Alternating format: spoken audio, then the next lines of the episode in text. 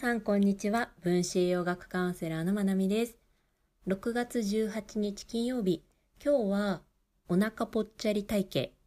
というテーマでお話ししていきます。体型って人それぞれでいろんな体型があると思います。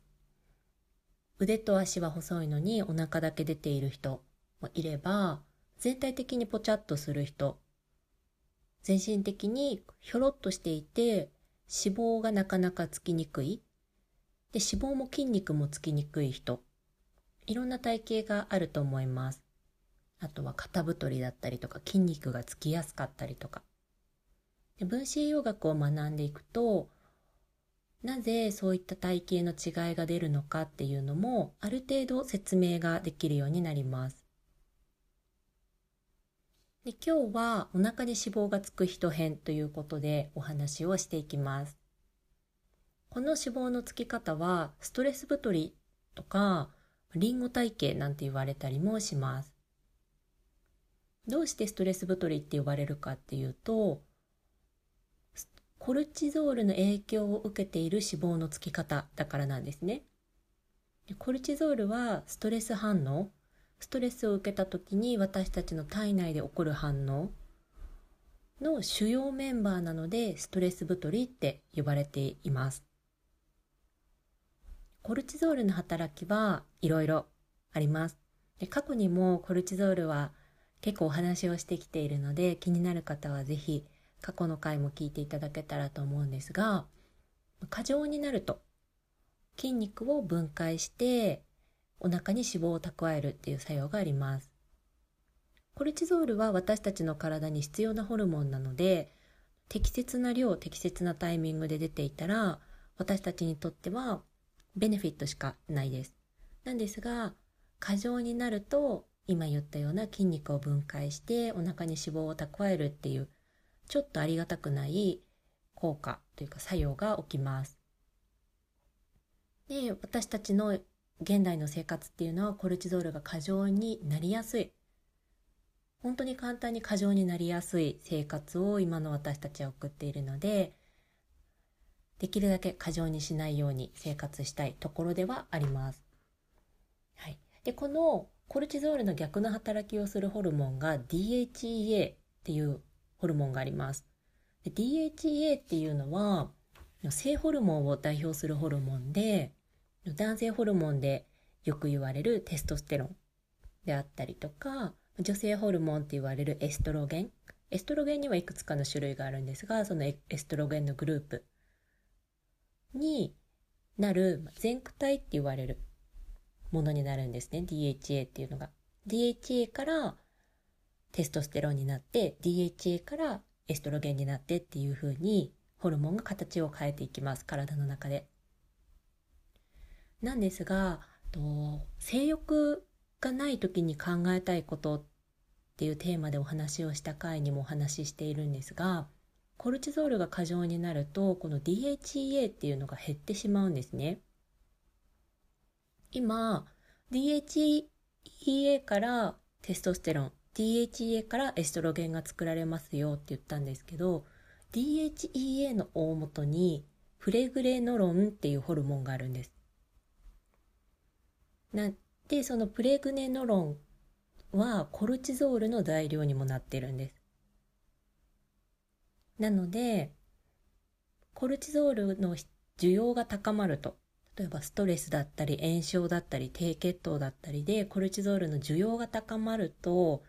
大元の材料であるプレグネノロンがコルチゾールの方に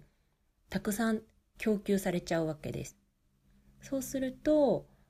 DHEA サイドに回ってくるホルモンが少なくなっちゃいます。で、私たちからしたら、どっちのホルモンも大事じゃないですか。コルチゾールも大事だし、性ホルモンも大事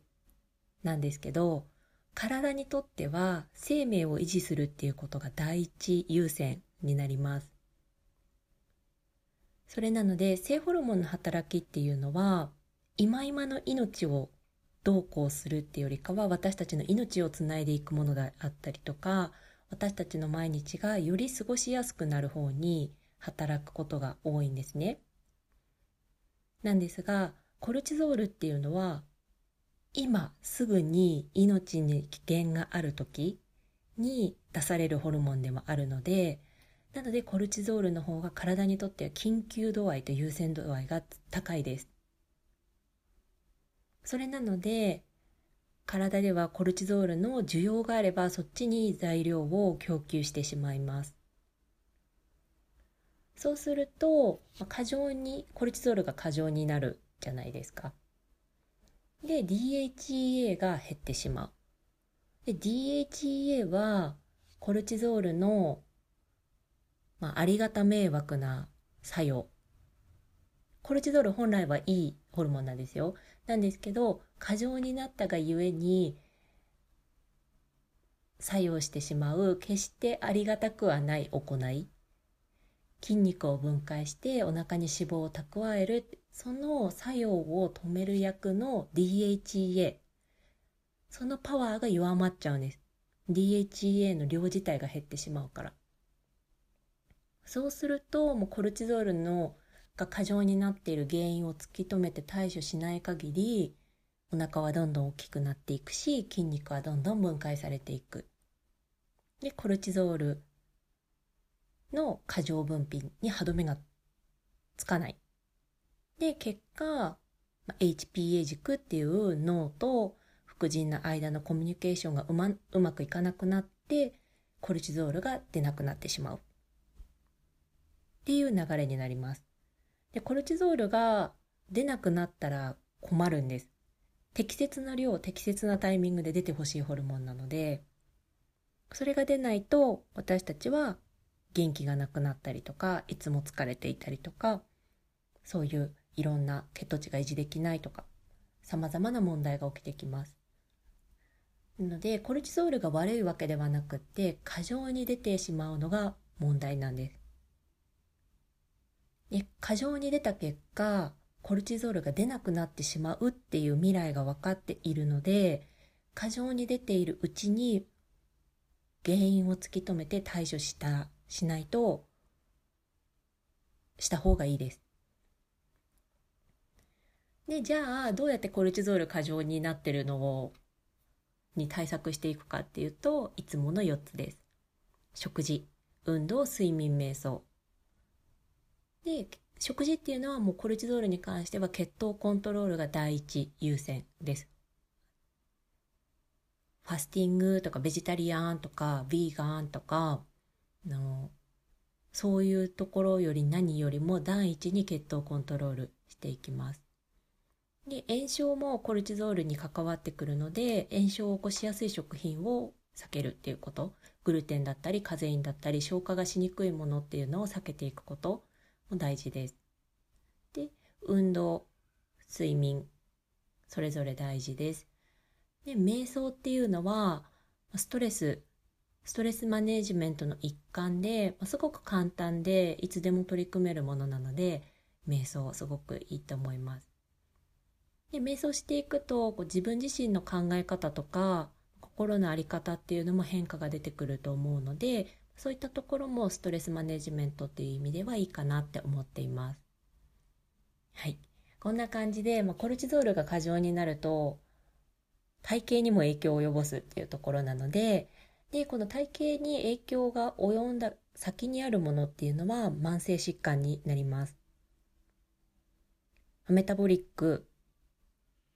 もそうだし、まあ肥満って言われるもの、そういう体型だけでとどまらず、糖尿病であったりとか、心疾患であったりとか、本当に様々な病気の